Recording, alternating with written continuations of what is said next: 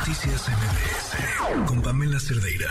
Me llamaba la atención eh, esto que ella me comentaba sobre la pregunta que les hicieron antes de despegar en este vuelo que iba de Guadalajara a, Culiacán sobre si alguien no quería eh, bajarse del avión por algún motivo de salud o cualquier otra cuestión. Eh, le agradezco que nos acompañe en la línea el capitán José Suárez Valdés, analista de aviación. Gracias por estar con nosotros, capitán. Muy buenas noches. Qué gusto saludarte, Pamela, al público que nos escucha también. Buenas noches, feliz año.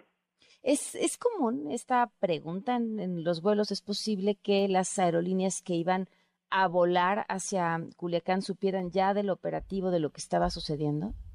Yo creo que todos eh, en el país ya esta mañana, como comentaba también a, a quien entrevistaron, sabíamos que estaba sucediendo en el estado de Sinaloa, lamentablemente. El tema es que el aeropuerto no estaba cerrado, ¿no? Y si el aeropuerto no está cerrado, es que a, a las líneas aéreas y a todos nos están garantizando que es operativo y que es seguro continuar con el vuelo.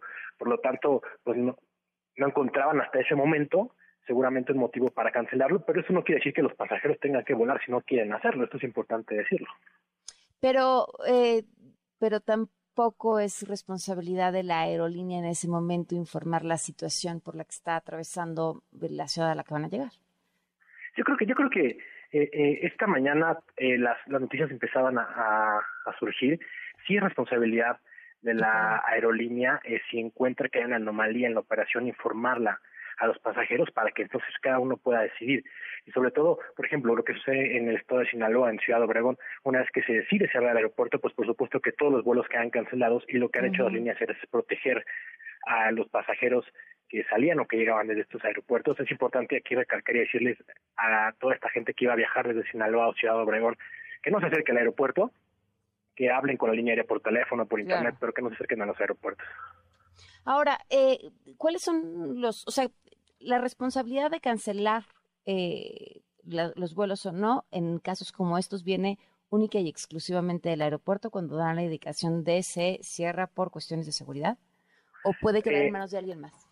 No, bueno, un vuelo lo puede cancelar la aerolínea, por supuesto, lo puede cancelar el aeropuerto, la puede, lo puede cancelar la misma autoridad de aviación, en este caso en México es la AFAC, ¿no? Cualquiera de los tres puede tomar esta esta decisión. Si la aerolínea cree que no, no, no existe la seguridad de los lineamientos para continuar con el vuelo, lo cancela, o lo mismo con los aeropuertos o la autoridad aeronáutica, ¿no? En este caso lo que pasa es que fue el, aeropuerto el que se cierra, eh, la autoridad aeronáutica cierra los aeropuertos, cuatro aeropuertos, y es así que se cancelan los vuelos. Pero esta mañana aun cuando había comenzado el operativo, el aeropuerto todavía no estaba cerrado, no tanto que vimos las imágenes de, y lamentablemente un avión comercial, lo que no habíamos visto yo creo que en tanto, tantos años y nunca en México, ni siquiera en Afganistán, recordadas cuando empezó el conflicto que estaba expatriando a, a, a los extranjeros desde Afganistán, que se veían las imágenes del aeropuerto, no recuerdo en épocas recientes que hayan eh, hecho un atentado hacia un avión comercial como sucedió hoy en México, lamentablemente.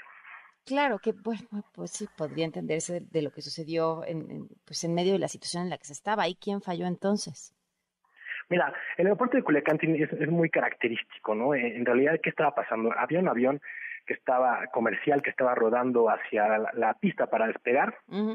El aeropuerto de Culiacán tiene una pista muy corta y eh, los que hemos volado ahí, pues prácticamente todo alrededor, pues es prácticamente rejas lo que separa el aeropuerto de la ciudad o de la carretera. Es más, eh, entre los pilotos vemos, ¿no? hace, un momento comentábamos, vemos a los mismos autobuses, ¿no? los autobuses de carga pasar por la carretera, se ve perfectamente, hay una claridad de afuera hacia adentro, de afuera hacia, y de adentro hacia afuera.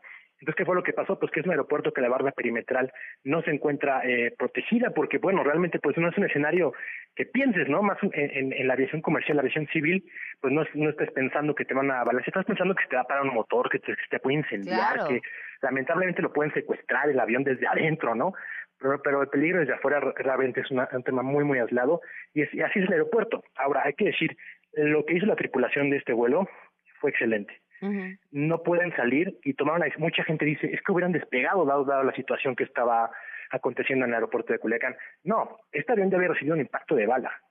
Y en el momento en que no sabes en dónde se encuentra esta gente tampoco, y tú pones, eh, levantas el avión y pones la panza del avión eh, expuesta, que es donde están los tanques de combustible, que están en las salas, los sistemas hidráulicos, y le, y le disparan, realmente esto hubiera podido tener un final muy, muy diferente. Yo creo que la decisión que tomaron de no despegar y de regresar fue la más acertada. Sí, pues sin duda.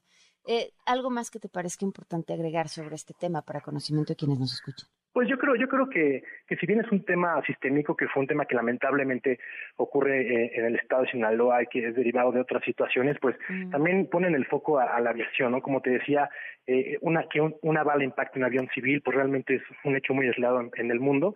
Nos hace poner el foco en la aviación mexicana para que reforzar la seguridad, reforzar a toda la aviación nacional y que pues por algo estamos degradados a categoreados lamentablemente. Híjole, qué buen punto. Eh, ¿Tiene influencia esto? O sea, complica la situación de regresar a categoría 1?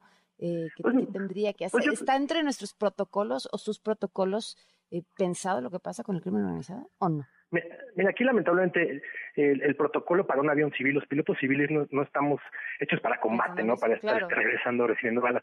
Pero, pero lo que sí, eh, del tema de la categoría, pues todo yo creo que tiene, tiene que ver, ¿no? Eh, ¿Por qué hay un aeropuerto que tiene una barda perimetral tan expuesta, por ejemplo?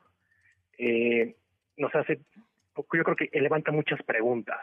¿Por qué la aviación civil, la seguridad de la aviación civil está tan expuesta y tan vulnerable como lo vimos hoy?